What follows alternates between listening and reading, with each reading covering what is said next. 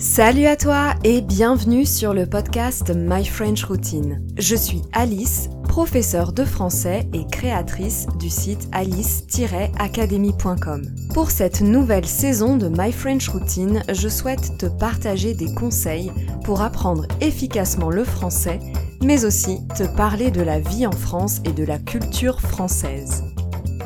Pour recevoir les nouveaux épisodes en exclusivité avec la transcription et du contenu supplémentaire en français, je t'invite à t'inscrire à ma newsletter. Le lien est dans la description. Sans plus attendre, je te souhaite une bonne écoute.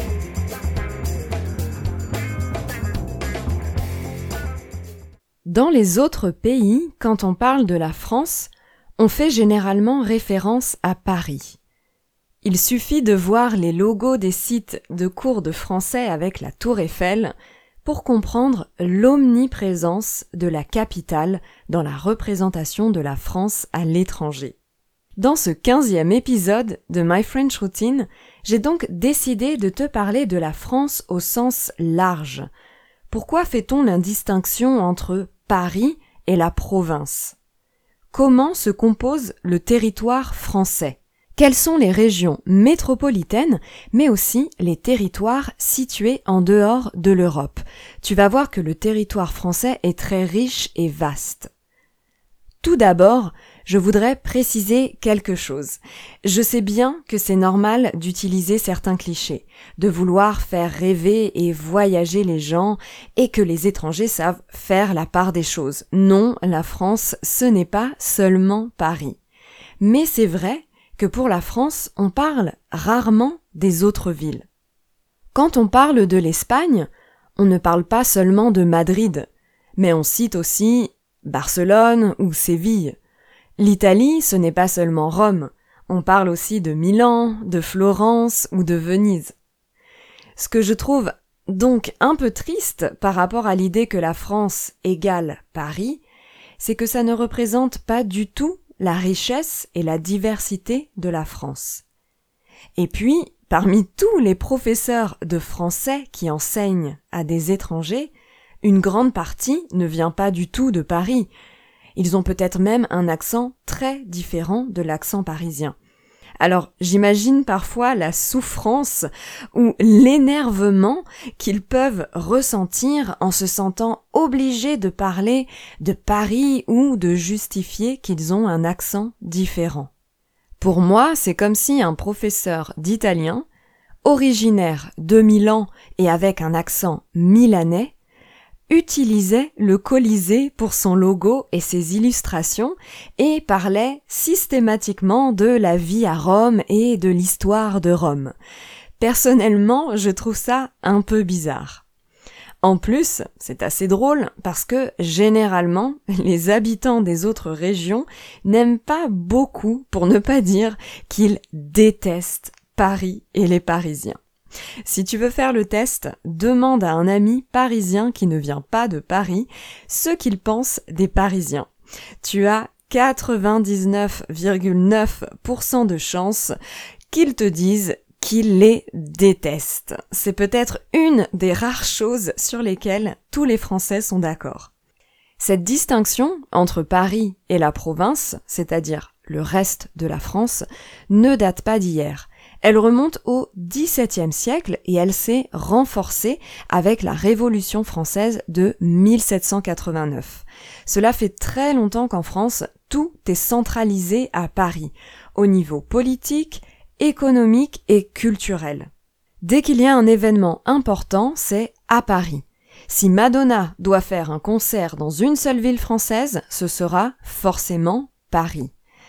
À la télé, quand les journalistes parlent du temps et disent qu'il fait beau, ils parlent du temps de Paris. Quand ils parlent d'expositions à voir absolument, c'est à Paris.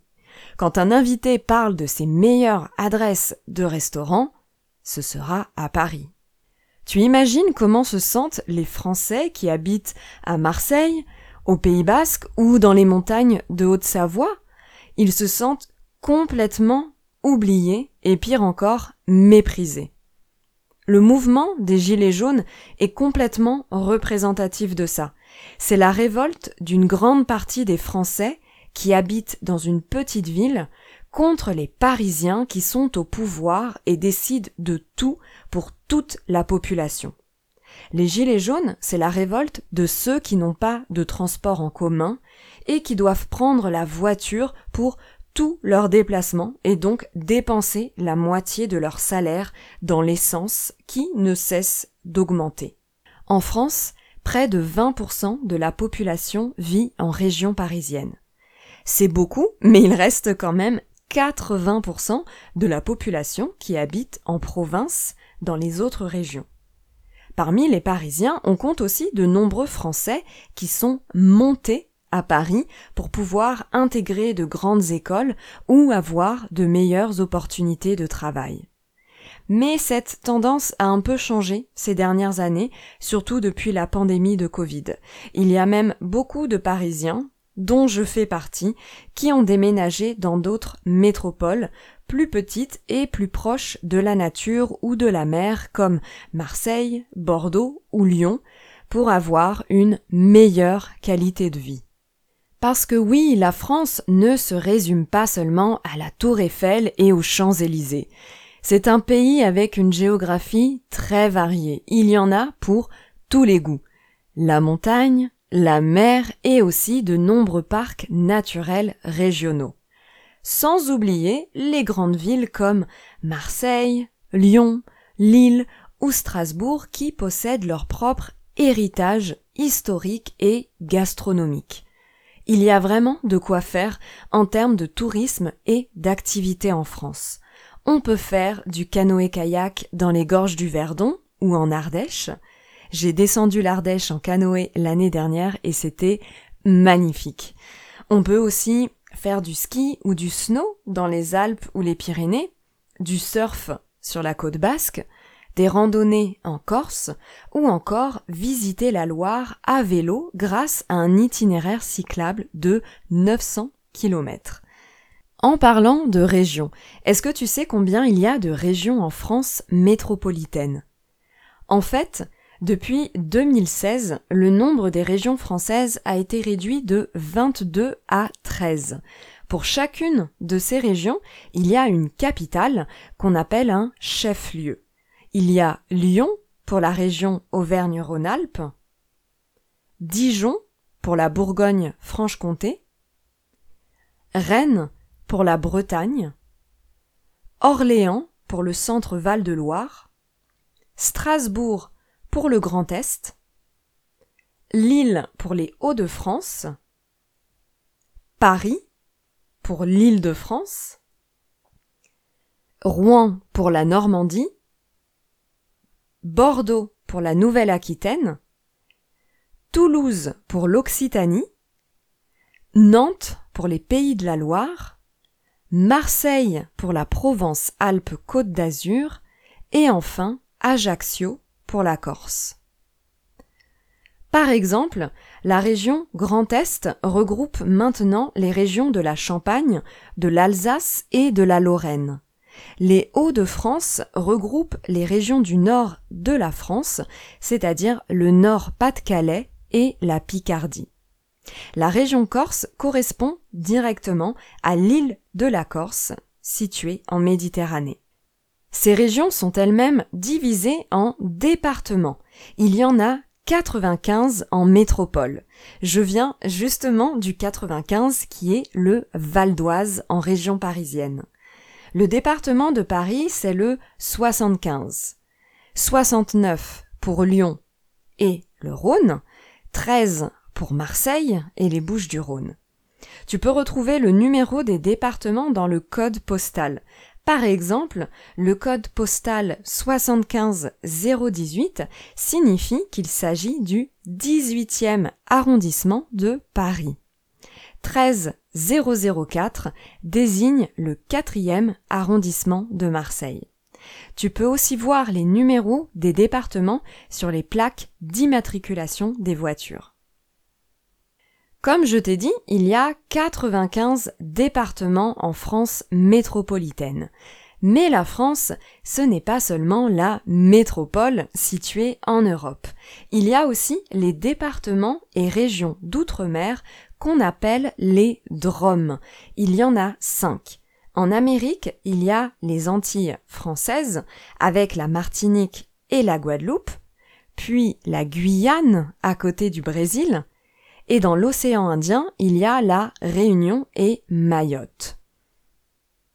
Ces territoires français ont la particularité d'être à la fois une région et un département. Par exemple, le département de la Guadeloupe, c'est le 971 et pour la Martinique 972. L'organisation de ces cinq départements d'outre-mer est la même que celle des départements et régions de métropole et ils appartiennent à l'Union européenne. C'est un peu différent pour les COM, les collectivités d'outre-mer, qui sont Saint-Pierre et Miquelon, juste à côté du Canada, Saint-Barthélemy et Saint-Martin dans les Caraïbes, et dans le Pacifique, il y a la Polynésie française, la Nouvelle-Calédonie et Wallis et Futuna. Les collectivités d'outre-mer bénéficient d'un statut particulier et disposent d'une plus grande autonomie. Ces territoires recouvrent des réalités culturelles et politiques très variées et sont soumis à des régimes administratifs et juridiques très différents. Par exemple, les institutions de la Polynésie française sont celles d'un régime parlementaire où le gouvernement, formé du président de la Polynésie française et de ministres, est responsable devant l'Assemblée. L'outre-mer représente 17 territoires et 2,6 millions d'habitants. Comme tu le vois, la France ce n'est pas seulement Paris, que j'aime beaucoup par ailleurs, il y a la France métropolitaine en Europe avec toutes ces régions qui offrent un patrimoine et une géographie très variés. Et il y a les départements et régions d'outre-mer et les collectivités d'outre-mer. Ces dromcoms sont issus des anciens empires coloniaux français et sont situés en Amérique, en Océanie, dans l'océan Indien et même en Antarctique. Leur lien avec la métropole peut être considéré à la fois comme source d'avantages mais aussi source d'inconvénients. Par exemple, le niveau de développement est inférieur à celui des autres régions françaises. Le chômage est très élevé, et leur économie dépend des subventions nationales ou européennes. Il y a donc de nombreuses améliorations à apporter à ces territoires d'outre-mer. Je termine sur une note un peu moins idyllique, mais ça me semblait important de le souligner. Si tu as aimé cet épisode, si tu as appris des choses sur la France, tu peux le montrer en mettant 5 étoiles sur Apple Podcast ou Spotify ou en likant sur YouTube. N'hésite pas à commenter cet épisode. Tu peux aussi me répondre directement par mail si tu es abonné à ma newsletter. Merci beaucoup d'avoir écouté l'épisode jusqu'à la fin. N'hésite pas à m'écrire pour échanger sur ce sujet avec moi. Tu trouveras mes coordonnées sur le site alice-academy.com. Si tu es inscrit à ma newsletter, tu recevras chaque semaine le lien de l'épisode et de la transcription ainsi que du contenu exclusif en français. Je te souhaite une très bonne journée et te dis à la semaine prochaine